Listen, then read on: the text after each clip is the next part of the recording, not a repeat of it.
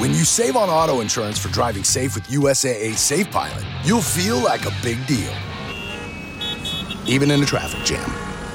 Save up to 30% with USAA Safe Pilot. Restrictions apply.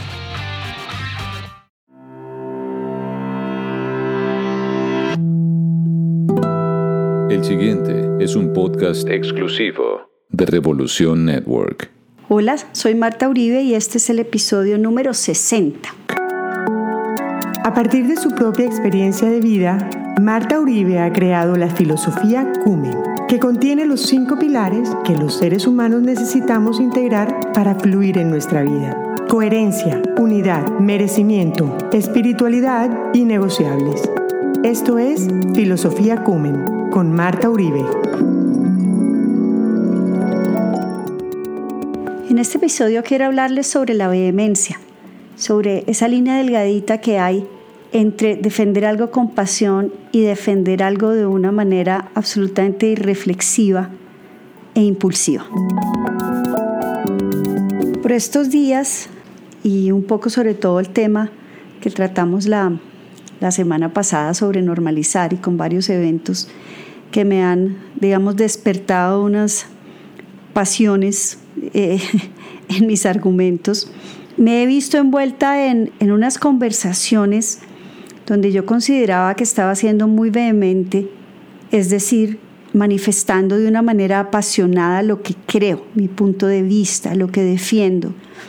Pero me di cuenta ocho días después que nuevamente en otra conversación defendí vehementemente mis puntos de vista. Me doy cuenta que, que hay una trampa grandísima en la vehemencia. Una cosa es defender algo porque siento pasión por el tema y otra cosa es cuando me vuelvo absolutamente irracional, irreflexiva e impulsiva y defiendo de una manera más que vehemente, diría yo que de una manera irracional los puntos de vista que estoy defendiendo. Entonces, ¿qué, qué es lo que quisiera hablar, digamos, en el día de hoy sobre este tema? Es cuándo pasamos esa trampa, cuándo es esa línea delgadita donde yo creo que realmente debo defender con vehemencia y compasión algo en lo que creo profundamente y cuando estoy realmente siendo absolutamente impulsiva, emocional y reflexiva de alguna manera y cruzo esa línea delgadita y entonces mi punto de vista, en lugar de ser un punto de vista válido, ¿sí? desde lo que creo, se vuelve un punto de vista como que se quiere imponer a los demás. Pues primero me he dado cuenta que no puedo defender con vehemencia mis puntos de vista, tengo es que defenderlos al contrario, con una claridad, con una precisión y de una manera en la que no se pierda realmente la intención de defender el punto de vista o los argumentos, porque cuando esa vehemencia se vuelve casi que una discusión, una imposición, una lluvia de emociones tremenda, pues entonces ahí, ahí se pierde la intención de defender o de poner sobre la mesa unos puntos de vista diferentes. Entonces, ¿de qué me di cuenta? Me acordé del dicho de una amiga que decía, miren, no es la letra de la canción, sino el tonito en el que se canta. Y yo creo que en mi caso soy tan apasionada, seguramente en lo que defiendo, que ya no se vuelve un tema de un argumento valioso, que está bien y que puede ser diferente al de los demás, sino que se vuelve más como un tema agresivo, un tema impositivo y un tema súper desgastante me di cuenta de esto porque después de estas dos circunstancias donde, producto, digamos, de estos eventos que les comenté en el episodio pasado sobre normalizar y todo ese tema, me he visto con que hay cosas que digo, no se pueden negociar, no pueden pasar. Y hay que llamar las cosas por su nombre. Pero entonces ha sido tal el apasionamiento que le he puesto al tema que ha habido un desgaste físico, mental y emocional en mí en esas discusiones tremendo. Eh, eh, es casi de, quedarme sin, sin energía y de decir, un minuto, no entendí qué fue lo que pasó, donde incluso se vuelve incómodo para quienes están alrededor. Entonces ahí empiezo a cuestionarme, empiezo a cuestionarme y mi marido, que es una persona altamente sensata, prudente, calmado, callado, totalmente opuesto a mí, pobrecito, pues empieza a sufrir este, estos sucesos, donde él mismo me dice, pero es que tu vehemencia se está volviendo en, en agresividad. Entonces ahí pienso, uy, espere un segundo, donde hay una línea delgadita en que yo defiendo algo porque creo profundamente en eso y me apasiona y estoy convencida de lo que estoy diciendo y donde soy agresiva y pretendo imponerle a los demás lo que yo estoy diciendo.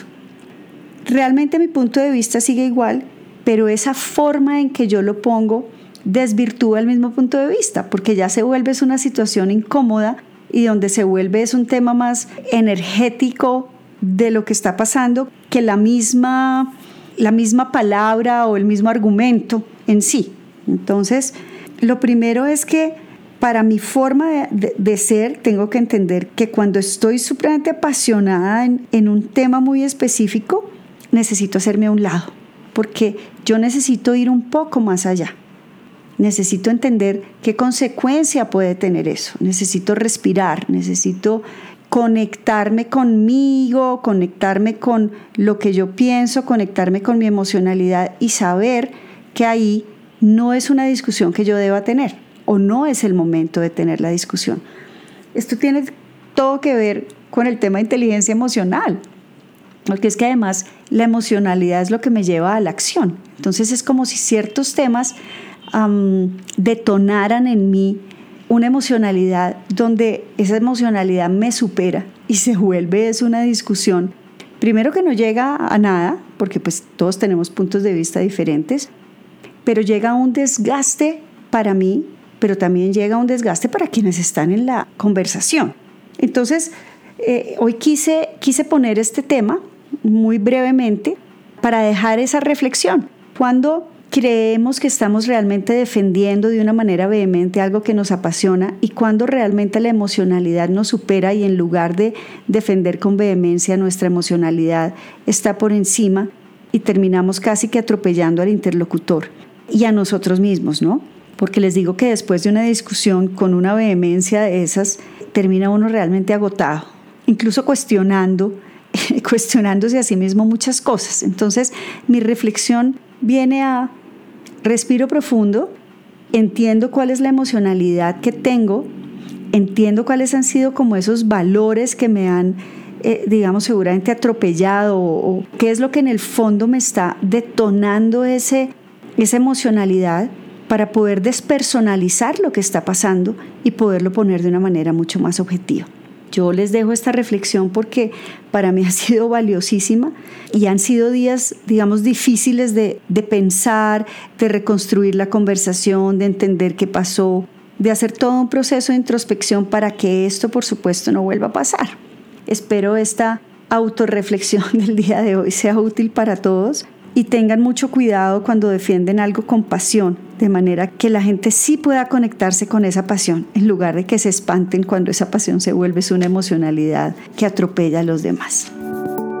Espero les haya gustado. Recuerden que me pueden escribir a mi cuenta en Instagram, arroba Marta Uribe Consultoría, Marta con TH. A mi mail, marta.uribe, muconsultoría.com.co. Al WhatsApp, código de área en Bogotá, Colombia, 57 y el número 320-343-0503. Un saludo especial a todos y hasta el próximo episodio. Bye.